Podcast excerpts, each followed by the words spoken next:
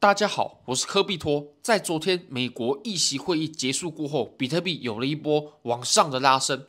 那昨天会议的记者会结果呢？我们现在就来解读一下。首先呢、啊，我们先看到我们下一次的加息时间点会落在二零二三年的三月二十二号。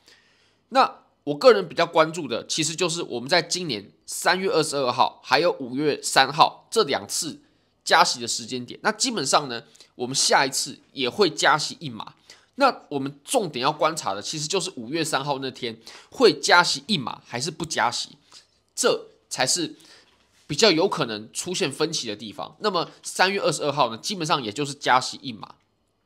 那昨天鲍威尔在谈话的时候，我只有看了前半段的直播，那后半段呢，我是后来才观看的，因为昨天晚上真的是太累了，太晚了。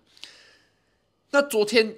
鲍威尔他其实一直有谈到，他希望把美国的通膨呢压在两趴以下。这个其实他已经谈过蛮多次的。那其实，在我们上一次，也就是十二月当时的议息会议呢，也有谈到，我们在二零二三年美联储基本上是不考虑降息的。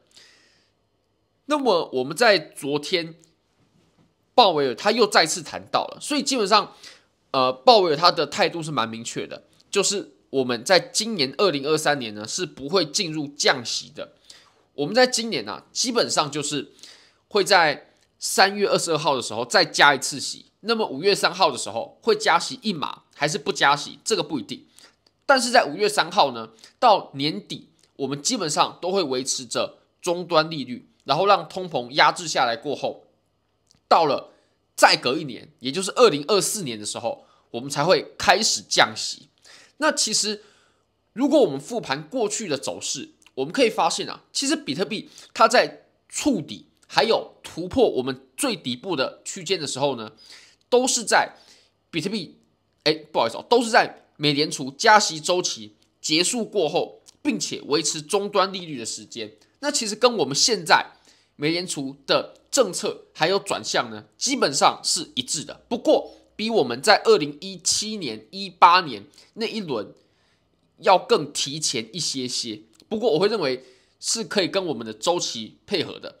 那如果说美联储它真的在二零二四年的时候开始降息的话，那其实刚好就对上了我们比特币减半周期的牛市，就是我们在二零二三年呢，我们会走 OK 往上突破，然后并且有走出一段多头，然后再。开始走震荡，减半周期，也就是二零二四年减半，并且降息，我们就会开启我们下一波真正的大牛市。那么我们来看一下，呃，probabilities，这个是也跟也是根据呃 CME Fed Watch Tool，我们来看一下大家的预期结果。那么大家的预期呢，基本上三月二十二号也就再继续加息一码，然后到达。五趴的利率，那五月三号呢？美联储它有可能在这一次加息一码或不加息。那有比较多数的人啊，认为基本上我们三月二十二号加息周期就会结束了，五月三号就开始不加息了。但是我们会维持终端利率一段时间，也就是直接到我们年底到十一月一号的时候才有可能开始降息。不过大家的预期呢，其实偏向比较乐观哦，因为美联储它其实在。昨天晚上，还有在我们十二月的那次议息会议呢，都有提到，我们在二零二三年是不会降息的。但是有比较多人呢，是预期在我们今年的年底十一月一号的时候就开始降息了，然后十二月十三号的时候再降息。那大家其实看法是比较鸽，比较鸽派，但是美联储到时候的做法呢，却不一定好。不过基本上哦，现在美联储它的这几次，呃。政策的转向了已经慢慢可以跟加密货币市场的周期呢对得上了。OK，那其实如果说美联储它真的这么做的话，真的这么走的话，其实对我们交易者来说是比较方便的。好，那么我们现在呢，我们就回到比特币的盘面上吧。比特币的盘面呢，好，我们来看看啊，在会议结束过后，早上它往上插了一根针，这根针呢很巧妙哦，我们来看一下。这根针最高的位置，它已经来到了二五二幺四了。OK，不好意思，不好意思，不好意思，二五二幺四是在这里。当我我是把这个呃数字都给背起来了。我们今天早上最高的位置已经来到二四二六二了。那其实我们离我们前一个箱体的最高点已经差不到一千刀了，不到一千美金啊，九百多美金的差距而已，非常非常非常近了。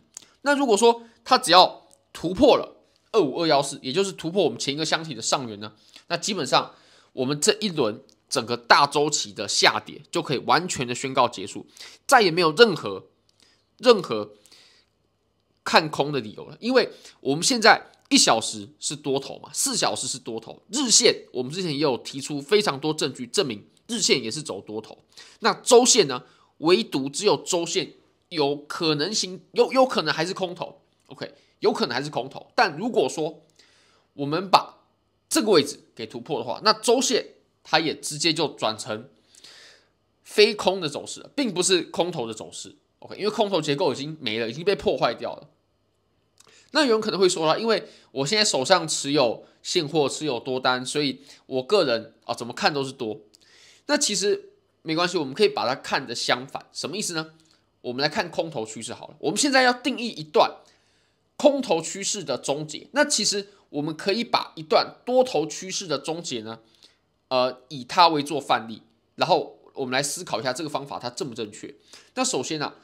我们前面的这段多头趋势，这里是拉涨嘛，然后回调，那这里是中继的箱体，中继的箱体过后呢，又继续拉涨，那基本上它走的就是这个样子，所以我们可以根据刚刚的归纳画出这个位置，这个位置呢，它就是我们回调的最低点。那只要我们价格啊以任何形式触碰到这个点的话，我们第二段的多头走势，或者是说啊我们。整段的多头走势就可以宣告完全终结了，因为我们连中继的位置都被再次跌破了。那么我们可以看我们现在刚刚所提到的两万五二五二幺四的位置，它扮演什么角色呢？我们来看一下啊，我们在前期啊熊市的过程当中呢，形成了非常非常多的箱体，那这些箱体都是派发箱体，因为它最后都向下嘛。我们以嗯，事后再去看，也可以证实它是个派发箱体。那么它有一个特色，就是毕竟这些箱体它都是主力卖货派发的区间嘛。那派发完之后，哦，下破，所以主力它是并没有必要把价格呢再次拉到前一个箱体。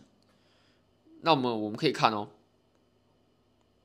，OK，我们刚刚有谈到嘛，我们这个点肯定是我们中继中继证实啊，我们。这个箱体是中继位最重要的点，只要这个点被突破，那么我们这个箱体它就并不是一个下跌的中继箱体。那既然这个箱体不是下跌中继的箱体的话，我们熊市就是不成立的，因为熊市它就是不断派发，然后下跌，派发下跌，派发下跌。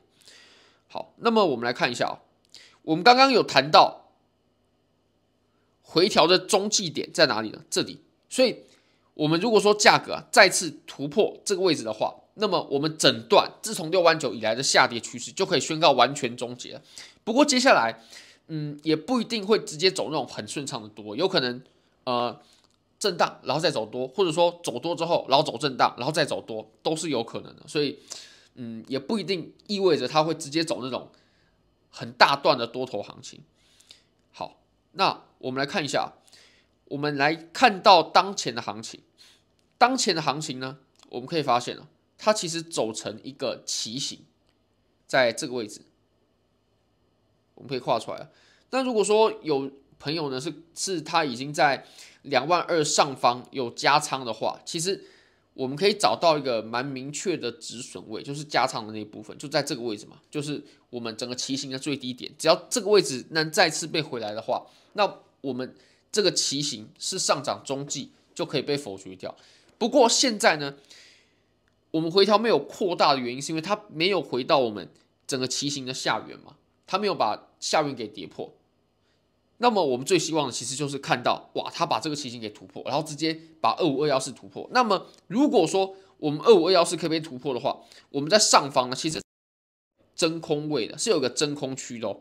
我们来看一下这个真空区啊。